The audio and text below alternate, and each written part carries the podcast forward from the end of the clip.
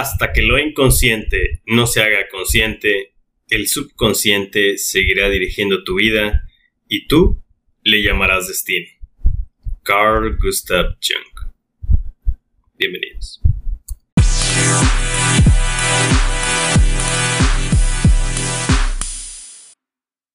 Buen día, bienvenidos a Talento con Valor en su capítulo número 8 con un tema bastante interesante que ya había hecho yo una encuesta, de hecho ahí en Instagram sobre, sobre la misma. Quien no me sigue en Instagram, sígame, ya acabo de superar la betita barrera de los primeros mil y pues deseo continuar así, ¿no? Pero les comentaba, hice una encuesta ahí bastante breve sobre manejo del estrés y pensamientos negativos y lo irónico es que salió 50-50, ¿no? Salió un empate completamente en cuanto a números, así que decidí primero irme por el manejo del estrés y ahora pensamientos negativos, que de hecho pues puedan ser temas que, que van de la mano. Y antes de comenzar, quiero agradecerte eh, si me sigues escuchando después de que dejé de publicar por dos semanas, ¿no? Pero sí tuve algunas complicaciones, eh, hubo situaciones que tuve que atender de emergencia en las últimas semanas y que al final, gracias a Dios, todo salió muy bien. Y por ello pude, pues lo puedo, ¿verdad? Volver con ustedes a grabar. Así que sin más, te agradezco a ti, mi estimado Radio Escucha y yo podcast escucha o como se diga, no, no sea podcaster. Te agradezco infinitamente que sigas aquí y pues comenzamos, ¿no? Y comenzamos con una pregunta base. Yo te pregunto directamente, ¿alguna vez has tenido pensamientos negativos o pensamientos que tú creas que no son como correctos o no deberían de ser correctos, por así decirlo? Lo más probable es que no necesites mucho tiempo para responder esta pregunta la mayoría de nosotros, si no es que todos, hemos tenido esta clase de pensamientos en la vida y es algo muy normal, es algo muy común dentro de un día a día de nosotros como seres humanos. Tenemos miles de pensamientos que nos rondan la cabeza todos los días a todas horas. ¿Por qué? Porque nuestro cerebro pues tiene una capacidad enorme de trabajo y de procesamiento de información. Y este tema se ha venido trabajando desde hace mucho tiempo y ha pasado por el análisis de diferentes tipos de pensadores. Yo aquí por lo concreto que es el podcast, que trato de resumir estos temas a 10-15 minutos, pues te hablaré de dos principales. Para empezar, Platón, quien nos hacía mención de ello en su alegoría del carro alado, la puedes buscar y pues en esencia habla de un jinete que tiene dos caballos y cada uno de los caballos representa diferentes tipos de pensamiento y emociones en el ser humano, ¿no? En esta alegoría que hace Platón del jinete manejando este carruaje en donde tiene dos caballos, dice, imagínate que fuera el ser humano y que cada caballo fuera como ciertas emociones o apetitos que, tiene el alma, le llamaba él en aquel entonces, y por otro lado otro caballo fuera la razón, el intelecto, las normas morales y toda la parte positiva de, de la naturaleza, ¿no?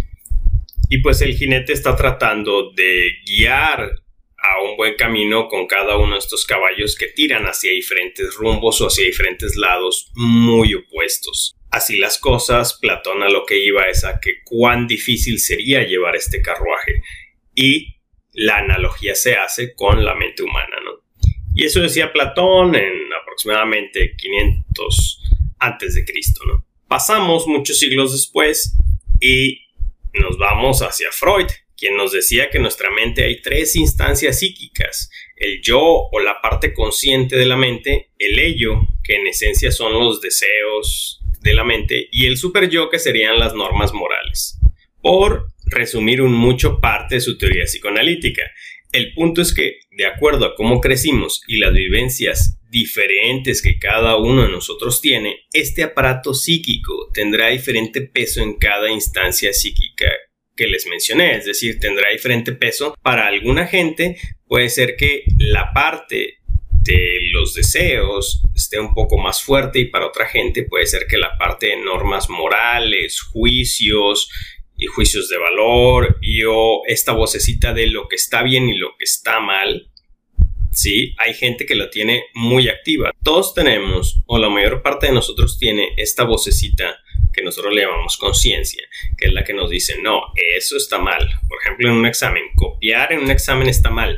Pero hay gente que esa vocecita la tiene muy fuerte casi casi que le grita todo, todo el tiempo y no lo deja hacer una acción mal, por así decirlo, y se lo impide. Y hay gente, como estoy seguro que se han encontrado gente en la vida, hay gente que esa vocecita casi no la tiene o la tiene muy apagada. Hay gente que sí no le importa o no le importaría copiar un examen. Hay gente que no le importaría dar una mordida a un tránsito.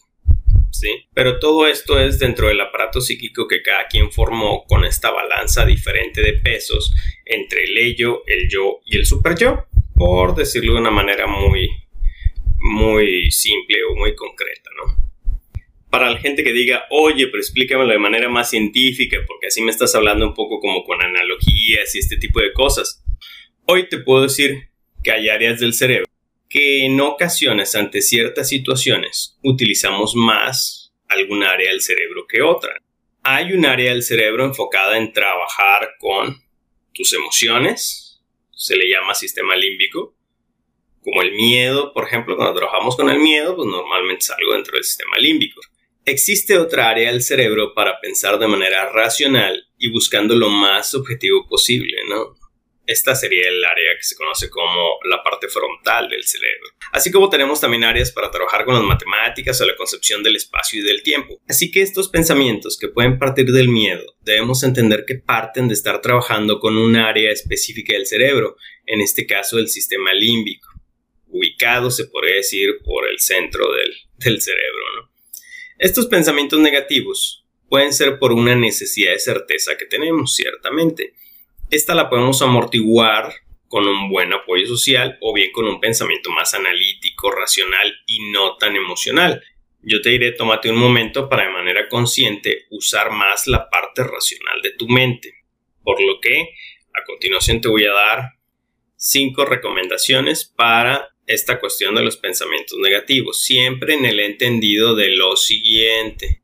Yo creo que a cualquier tipo de persona en esta situación le beneficiaría algún tipo de psicoterapia y más si estamos hablando de una patología, que una patología ya sería algo que te impide la vida social y o laboral en algún contexto, ¿no? Pero mi granito de arena para apoyar a toda la gente que en ocasiones pasa por este tipo de situaciones también es, bueno, esto puede ser un primer acercamiento hacia ello, ¿no? Y es darte estas cinco recomendaciones que te pueden llegar a ayudar si no estamos hablando de algo grave. Muy bien, recomendación número uno sería apóyate en otros para intentar llegar a más objetividad posible o a usar más la parte racional de, tu cerebro, También. ¿Por qué apoyarnos en otros o en lo social? Es porque para nuestra mente lo social es más importante incluso que nuestra salud misma. Y por lo mismo vamos a usar eso como palanca de escape para la gente que no me crea que lo social es más importante que nuestra salud misma, hay un ejemplo que siempre menciono cuando brindo algún tipo de capacitación de este tipo. Y es, piensen en esto, mucha gente quiere bajar de peso, pero ¿quién lo publica en Facebook para comprometerse a que hará algo con ello? Muy pocos, ¿no? ¿Qué significa esto al final del día? para la gente es más importante no pasar una vergüenza social de quedar mal con tu círculo cercano que tu propia salud. Y se entiende y lo entiendo, la mente ha evolucionado para protegernos. Y en el pasado, no pertenecer a un círculo social significaba muerte. En el pasado tribal de nosotros como humanos en, este, en esta tierra, ¿no? Si estabas en una tribu en el pasado y te sacaban de la misma, era más probable que murieras por el ataque de, pues, algún animal salvaje o bien por otra tribu, contraria o por no tener los conocimientos, supón tú, de, alguna planta o algo así, de que, que fuera comestible, que tú por el hambre ya quisieras comer algo, pero pues no tenías los conocimientos que existían en toda la tribu sobre qué cosas sí, qué cosas no y pues también puedes llegar a morir, ¿verdad? Entonces cuando alguien era expulsado de la tribu significaba muerte. Por eso es por lo que la parte social para nosotros incluso ahora en la actualidad es tan importante, pero de manera inconsciente no nos damos cuenta de ello. Por eso es por lo que nos vamos a apalancar de esta parte social. Y la primera recomendación, repito, es apóyate en otros para intentar llegar a más objetividad. Cuando tengas estos pensamientos negativos, busca a otra persona para apoyarte en ella, explícale tu situación, yo hace poco tuve algunos pensamientos negativos también en base a cuestiones del futuro, ¿no? Y en ese momento supe que debía contactarme con alguien para que me apoyara a buscar esa objetividad de las cosas o ese otro punto de vista, ¿no? Solo elige bien a tus mentores. Y aquí llegamos a la recomendación número dos que va casi de la mano. Y también es, elige bien qué consumes en este siglo XXI, en lo digital. En este mundo de tanta información hay un montón de información por todos lados. Piensa en qué es lo que estás consumiendo todos los días.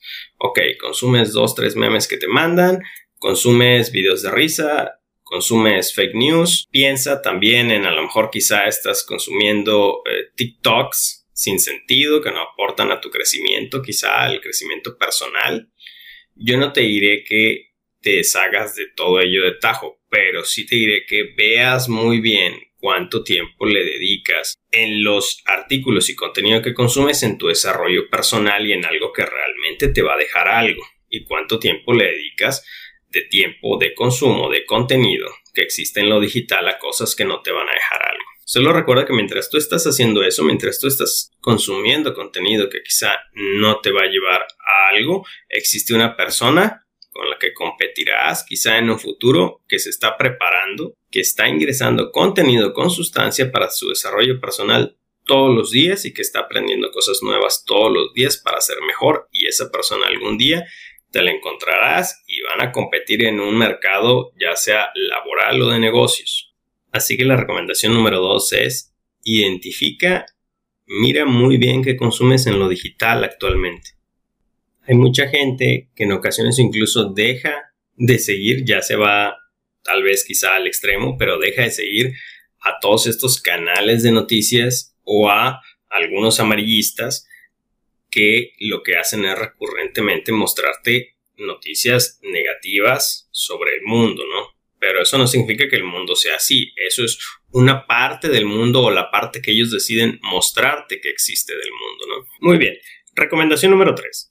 Está comprobado que cuando tenemos pensamientos negativos, nuestra actividad de pensamiento está más acelerada. Así que, para empezar, tómate una pausa. Baja la velocidad de los mismos, de los pensamientos. Relájate, respira. Tómate una pausa. Las pausas en la vida o en tu día son importantes. Muchas veces no lo vemos así. Pero, pues, pararte de hacer y pensar ¿Qué beneficios te puede llegar a dar? Bueno, puedes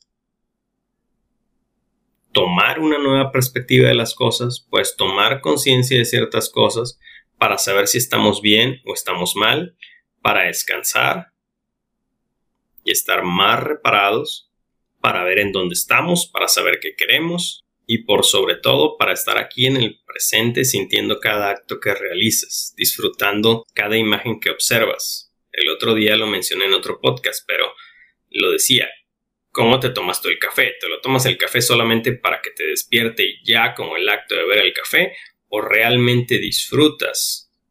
Disfrutas tener el café enfrente de ti, olerlo, tomarte tu tiempo para saborearlo, para disfrutar la temperatura en la cual se encuentra y que sea la temperatura que a ti te gusta, ¿no? Así que la recomendación número 3 es tómate una pausa. Recomendación número 4. Busca trabajar más con la parte racional de tu mente y no con la emocional. ¿Recuerdas esto que te dije, el juez interno y de las vocecitas que en ocasiones tenemos en nuestra mente que nos dice que estás mal, mal, mal, muy mal? Bueno, hay gente que lo tiene y que le grita y, y le dice todo el tiempo cosas, ¿no? La recomendación es nombra a este juez interno, ponle un nombre, tráelo dentro de una realidad con la cual puedas competir para que esta lucha interna sea más consciente, para que esta lucha que existe desde siempre en tu mente sea más consciente para ti y que tengas más probabilidad de ganarla. Porque al final es una batalla del inconsciente contra el consciente, es una batalla desigual porque el inconsciente tiene más capacidad, después hablaré sobre ello, pero tiene más capacidad de procesamiento de información infinitamente que la parte consciente. ¿Por qué? Porque lleva miles de años funcionando de esa manera pero desde tu yo consciente, no desde un mecanismo automático de respuesta, reconoce que se trata de una instancia psíquica de, ah, es otra vez el super yo, o es otra vez el ello con ideas locas, y minimiza el peso que tiene, ¿no? Como lo dije, puedes decir algo como, ah, es otra vez el super yo haciendo su trabajo, o es el ello que me quiere mover de mi camino original que tengo en la vida, así que, whatever, vuelta a la página y a continuar con lo que realmente está más centrado y con lo que realmente creo que es. Y recomendación número 5, te diré que un problema recurrente que me ha tocado ver en gente que experimenta seguido los pensamientos negativos es que parece que nunca es suficiente. Siempre les falta algo, ¿no? Pero ponte a pensar cuánto de eso es cierto realmente y cuánto es por aprendizaje que está haciendo la mente inconsciente todos los días, ¿no? Como ejemplo, hoy en día podemos ver el estilo de vida de mucha gente en el mundo, cosa que antes no se podía antes de toda esta cuestión del Internet y redes sociales. Y quizá cuando la gente lo compara con lo que tienen, pues pueden caer en pensamientos de este tipo, pensamientos negativos. Pero definitivamente es una farsa, porque considero que no nos falta nada.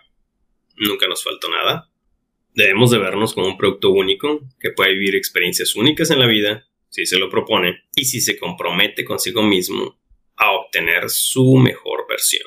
En este sentido, el reconocer que no nos falta nada no es lo mismo que no superarse Así que, recapitulando recomendación número 5, no te hace falta nada, tú compites contra tu misma versión de ayer todos los días, no estás compitiendo contra otra persona, solamente se trata desde la posición de, oye, pues es que lo que pasa es que yo tengo 60 años y tengo un problema en la pierna, etc. Ok, pero dentro de ese ramo, tú trata de ser la mejor versión de persona que puedas llegar a ser oye, pues es que yo tengo 40, oye, es que yo tengo 20, etc. Ok, dentro de ese mismo contexto, compites en esa misma liga, no te pones a competir con otra gente en diferentes ligas, en diferentes situaciones, pero todo buscando siempre la mejor versión de ti mismo.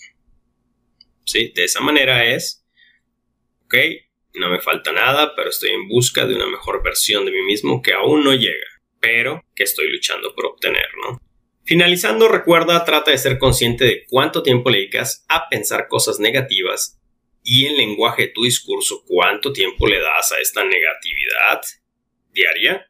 Júntate con gente más positiva. Recuerda que también aprendemos por modelamiento, aprendemos de otros, aprendemos viendo e imitamos inconscientemente a la gente que tenemos alrededor. Hace poco me decía un familiar, es que siento que no me atrevo a pensar positivamente de mí y que voy y que no voy a poder con un reto X, ¿no? Y yo le decía, una de las cosas que debes hacer es identificar a personas que son el opuesto a ti. Y le comenté, ¿ves a tal persona? Ella es el opuesto. Siempre está en un modo positivo y ciertamente me asombra como siempre piensa positivamente. Y mi recomendación es júntate un poco más con ella, piensa cómo funciona su mente realmente, pregúntatelo y pregúntale qué haría en tales situaciones y aprende ese tipo de personas, pasa más tiempo con ellas. Les ha pasado que en un equipo de trabajo la gente dice, oye, pues es que todos se parecen, ¿cómo es como lo hicieron para contratarlos a todos como iguales? Si todos como en su personalidad se parece, ciertamente sí tiene algo que ver el perfil del puesto, pero también es cierto que cuando ingresas a alguien dentro de un grupo, la persona, por simple adaptación, trata de, para pertenecer al grupo también, después comenzar a imitar acciones, conductas y todo esto, ¿no? Pero también lo hace como espejeo. Y finalmente creo que para todo esto necesitarás todas estas recomendaciones que te di. Para todas ellas vas a necesitar mucho el amor propio y el quererte realmente. Solamente recuerda que quererte es tomar acción en eso que mejorará tu vida, no en evitarlo. Muchas gracias.